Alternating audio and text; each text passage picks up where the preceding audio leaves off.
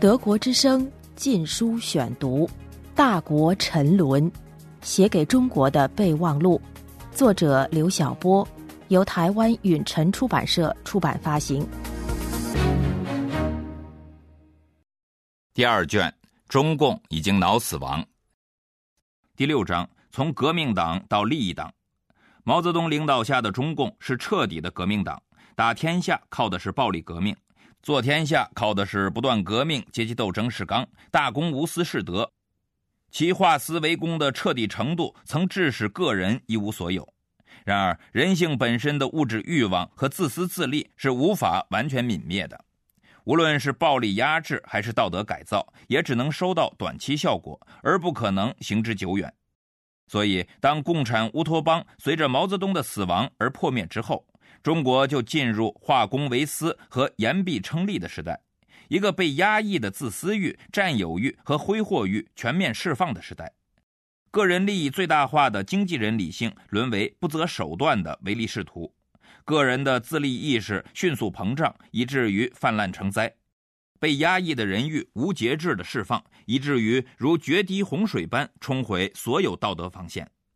在改革以来的利益化大潮中，私人领域的自私自利和物欲横流仅仅是小菜，而把公权力变成权贵集团谋取私利的工具的化公为私才是盛宴。而最不应该私有化的公权力领域，恰恰是化公为私的重灾区。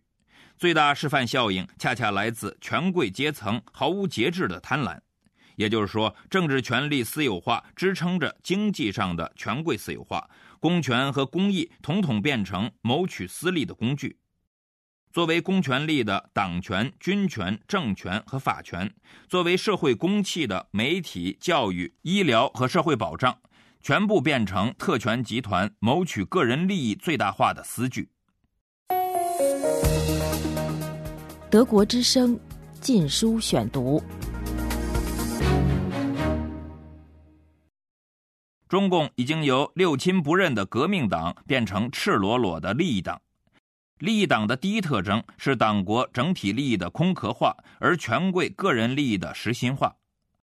跛足改革造就出从中央到地方的大大小小权贵利益集团，而党中央所代表的党权整体利益则越来越部门化和地方化，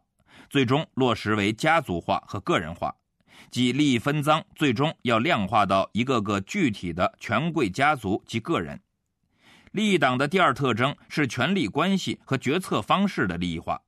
自改革开放以来，特别是六四之后，虽然独裁依旧，但寡头集团的统治并不狂热，实用主义代替了理想主义，基于利益至上计算的技术统治代替了基于乌托邦狂热的政治动员。而且，独裁理智对统治成本的计算越来越精细。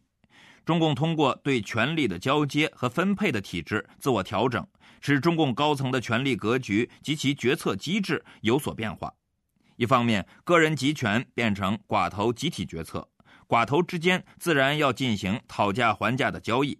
其决策必然要兼顾左中右的平衡，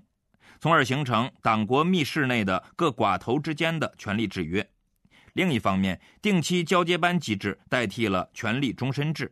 形成代际之间的互补互救。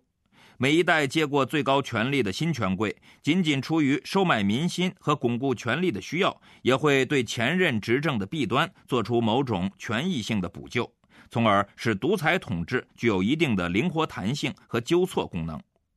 另外，从官僚们的个人从政激励上看，无私忘我变成利欲熏心。乌纱帽主义代替了理想主义，利益效忠代替了政治效忠，效忠是为了利益，升官是为了发财，跑官、买官、卖官一条龙作业，以权谋私的腐败已经变成了通行于中共官场的潜规则，权力寻租、挥霍浪费和保二奶，以至于二零零四年二月出炉的《中国共产党纪律处分条例》，不仅有大量针对经济问题的处罚规定。而且不得不把包养情妇列为惩罚条款。同时，基于统治成本的计算，中共在面对西方国家时，不仅学会了用利益交换代替意识形态的对抗，同时学会了伪善，学会了与西方政要勾肩搭背。比如在人权问题上，中共学会了与西方国家进行定期对话，学会了通过逼迫著名异己分子流亡而达到一箭双雕的目的，既放弃一条生路以讨好国际主流社会和降低国际压力，又清除了直接的政治对手。在国内民众中贬损了异人士的道义形象，避免了制造具有道义感召力和国际知名度的民间英雄，从而削弱了民间反对力量的社会凝聚力和动员力。总之，利益党对统治成本的精打细算，代替了不计成本的任意粗放；官员个人对自身利益最大化的贪婪，代替了为党国利益的无私奉献。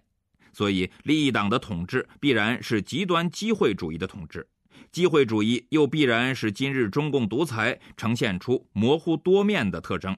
混沌灰色代替了黑白分明，政策的不断调整代替了走极端的一条道跑到黑，官员的灵活多变代替了僵化的千人一面，除非遭遇非常时刻或由于过度的权力恐惧而做出疯狂的决策。否则的话，他已经极少采取公开化的运动方式，而是越来越黑箱化、双面化，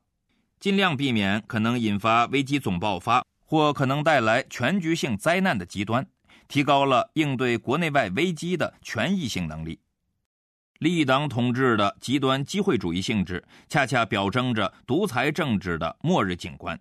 制度本身的漏洞百出，统治的合法性及其效力的迅速流失。统治者和被统治者基于唯利是图的权益性合作，小康承诺购买到的效忠，恰恰是烂透了的灵魂。在利益至上的驱动下，几乎没有一个官员是清白的，没有一分钱是干净的，没有一个字是诚实的。所以，中共的这一切手段都是独裁者维持最后统治的权宜之计，根本无法长久支撑这座已经出现无数裂痕的独裁大厦。二零零六年八月十四日，德国之声禁书选读《大国沉沦》，写给中国的备忘录，作者刘晓波，由台湾允晨出版社出版发行。